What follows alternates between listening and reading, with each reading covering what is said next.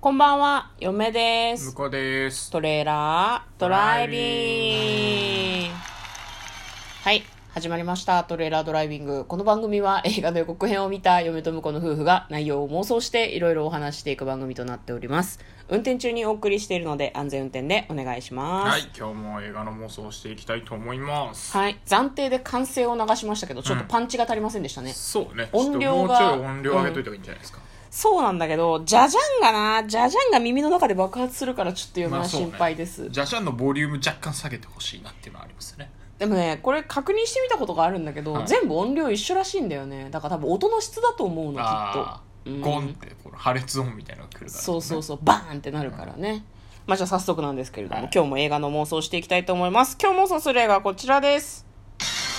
シークレットジョブ2020年7月24日公開分数は記入がありませんお何分なんだろうねどうでしょうね。韓国映画そんなに長くないイメージがある100分から。ぐまあらいじゃない、 100分うんそんなもんかな。わかんないけどね、コメディだしねはいではまずですね予告編の方を復習して内容の方を妄想していきたいと思います我々ですねだいぶ前なんですけれども、うんシークレットジョブああ、やりましたね。シークレットジョブじゃないやなんだっもうけえーっとね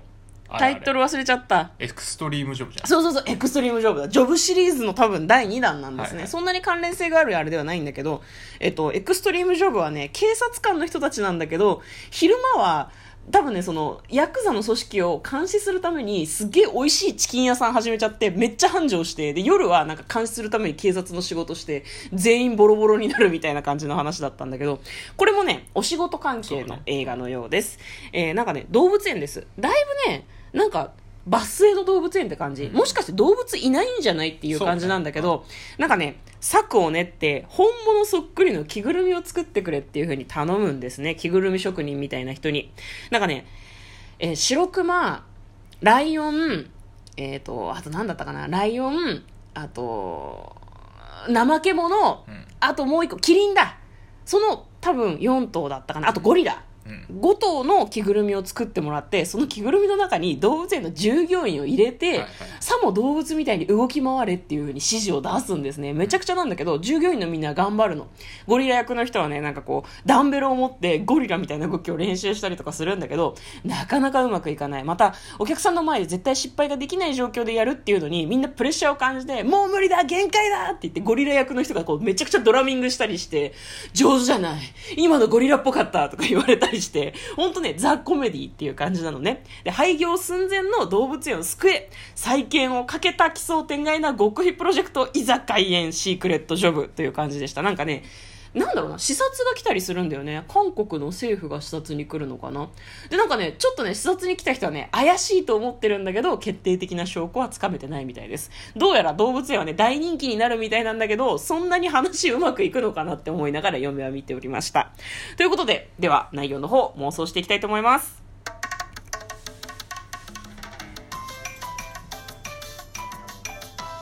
トレイラードライビング。ああいい感じいじいゃないいいいこれなんかこ これれちょうど単体で聞くとさ南の島って言われるからさえ何すごいなんか一一すごいなんかニッチなところでしか使えないって昨日は思ってたんだけど、結構大大丈夫だコメデねィいけるね。しかいもけるいけ動る物との相性も良かったね。よかったよかったなんのかんのんきが動物とか言ってたけどこれもいけそうこれもいけそうですねあなんか大丈夫光見えてき たいやなんかねちょっと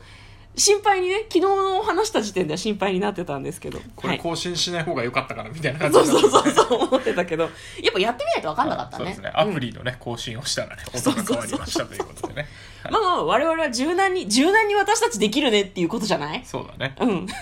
そうだねでいいのかなそうだねはいじゃあ内容の方を妄想していきたいんですけど、なんかいいですねすごくねこれ失敗するにしてもバレちゃうにしてもなんかハッピーエンドな感じがするそうねやっぱバレるかななんか後半予告編の後半でなんか視察が来るみたいな感じになってたねなってたなってたやっぱだあの国かそのなんだ市市営の動物園とかでうんうんうんうんやっぱりなんかそこからね役人の人が来るんだろうねこれね多分ねなんかあれでしょだからそのままほっとくと、うんあの次あの次の年の予算はつかないで閉園ってなっちゃうから、うんうんうんこううん人気の動物園だから予算つけてくれみたいなうんことのために今頑張ってんだろうねこれでもあれだな従業員もそんなに多くなさそうなのにあのそのうち4人が着ぐるみに入って1人解説の人みたいになってるから、うんやっぱ動物はいないんじゃないいいたならい飼育できないでしょね他のやつね、うんだから下手したらさ次々に動物が例えば病気になっちゃうとか死んでしまうとかそういうのに見舞われてでさらにお客さんが来なくてお金がないから新たに動物をこはいはいはうい借りたりと入れらかれない購入することができないと、でもなんか多分市の市も財政難なんだろうねきっとね、うんそっちにお金避けないからじゃあ潰しちゃうよって言われるのが目に見えてるから着ぐるみ作戦に出たんだろうね、なんかでも仮に動物園潰れたとしてもさ彼らはさ着ぐるみ師としてやっていけそうな気がしないなんかああそうねこんなそうそうそれもあるねなんか例えば市営の遊園地があるんだとしたらさその動物園例えばダメだったとしてもそこでみんなで就職して働けばよくないうんんどういうことあ着のぐるみ師として着ぐるみ師としてだから本当の白熊だみたいな感じで他の動物園に他の動物園じゃない他の遊園地とかあーなんかその遊びの施設みたいなところで本当っぽい動物としてやっていくとかそういうエンドはありそうじゃないいなやんかでもそれだとさ、う一応本物だと思って生きてるからさ、うんこれやっぱ想像力も相まって本物に見えてるわけじゃん,、うんうんうんうん見てる人からすると確かに確かに最初から人が入ってるって分かると、うんまあ、ちょっとねああのーどこかの夢の国のネズミさんじゃないです けどおミッキーのこと悪く言うな よ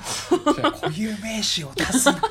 大固変有名詞を出しちゃダメだ大丈夫大丈夫ワンチャンオリエンタルランドの人は聞いてないから大丈夫大丈夫昔友達がさ、うんあそうあの夢の国に電話をして、うんミッキーはあの一体何人いるんですかっていう話を聞いたら、いやミッキーは一人ですねっていう死んだろそいつ、回答をねそいつして死くれんだろいやうん死んでない死んでな い、うん死んでないけど こやられたろ死んでないちゃんちゃんとねあのミッキーは一人ですって答えてくれたでも数え方一人なんだっていうところにすごく引っかかってたってみんなでえ何なんて答えればよかったの一人ってなんか問題あんのい一匹じゃねえのネズミでしょって思うのや一人だよミッキーはミッキーは一ス人タだーだぞスターだぞスターだと人扱いに なるあいつ一応ネズミだよねグーフィーは一人ミッキーも一人、うんプルートは一頭わかる確かにペットだけどさあいつ喋んねえしさそうそうそういうくくりなんですあよじゃああれはあのなんかあのもう一人いたちっこいぬいぐるみぬいぐるみはあれはダダッフィーッフィーダッフィーダッフィーは1個じゃんいいかまあまあぬいぐるみだぬかいぐらるみだから喋るくせに プまあルートとの違いはっていう感じプでループルートは喋らない喋らないうんペットなんだよなペットですみんな大切な仲間固有名詞出しすぎだって違うんだよ そうこの話やめよそのう話関係ないからじゃない違うんだよじゃああれじゃないこうエンディングとしてはうんバレてしまって、まあ、動物園も閉園になっちゃうんだけど彼らはその動物が例えばいなくなってしまった動物園になんか動物士として登場するようになるんじゃない派派遣遣さされれててあーそれ面白いねうんだから市に逆にそういうレンタル業をやろうみたいな感じに言われるんじゃない、し市がやるかどうかわかんないけどだからライオンが病気になったとかライオンをお客さんの前に出せないでも子供たちがたくさん来てライオンいるの楽しみにしてるからライオン役頼みますっていうふうに言われた時だけ活躍するみたいななるほどね引っ張りだこになるんじゃないそうやってちょっとさサクセス系ねそうそうそうそうそうはいだはいかはらい結局バレてその動物園は続けられなくなっちゃうか、もしくは大成功して動物は帰ってくるのよでもそうするとあそさのその収入でねそうそうそうそうそうすると必要なくなっちゃうじゃん彼らの仕事って、はいだからなんだろう彼らはその得た知識を知識とかこう技術をもとに別の仕事を始めるっていうのがなんかこうハッピーエンドじゃなえいでもこの子たちはもともと飼育員だったんでしょえ違うんじゃないいや飼育員じゃないのいや飼育員もいなくなってスタッフが本当に1人2人しかいないからあ新新ししく雇ったんいじゃやないだったらこんな思い入れないっしょないかな多分ないと思うだから飼育員だからちゃんと動物が来たら飼育員の仕事に戻ると思うよでも逆にあーあうんの、うん動物の動きを真似るようになったから、うんゴリラ役の人はゴリラの中に自然に溶け込め る怖くない白熊役の人は白熊のところに飼育員の中にいんだ動きがちゃうぞっていう一緒にやって戯れるっていうその終わり方もいいね、じゃあ私はその自分が妄想したやつを生かすんだとふ普段は飼育員としてやってるんだけどもう飼育員潤沢にいるからたまに電話かかってきて「ちょっとキリン病気で」って言われたら「よし行くぞ」って言ってキリンの着ぐるみ持って手伝いに行ってあげそるれっていうもいいね、うんそれもいいエンドあとあと妄はな想んかであの、えっ、と人間を探せゲームをずっとやるみたいなな人間を探すゲーム本物のゴリラの中に普通にゴリラ勝ってて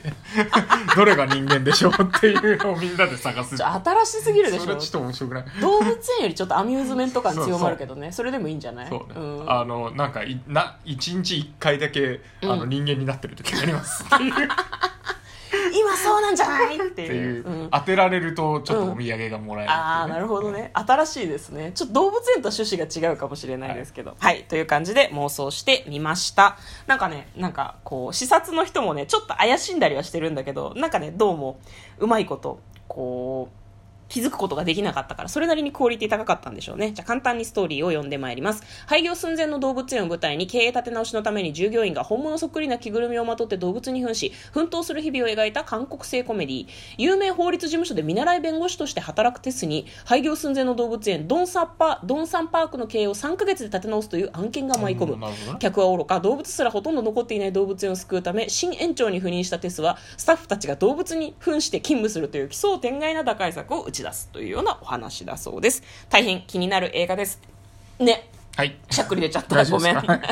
ということで嫁と向こうのトレーラードドライビングままっったたねね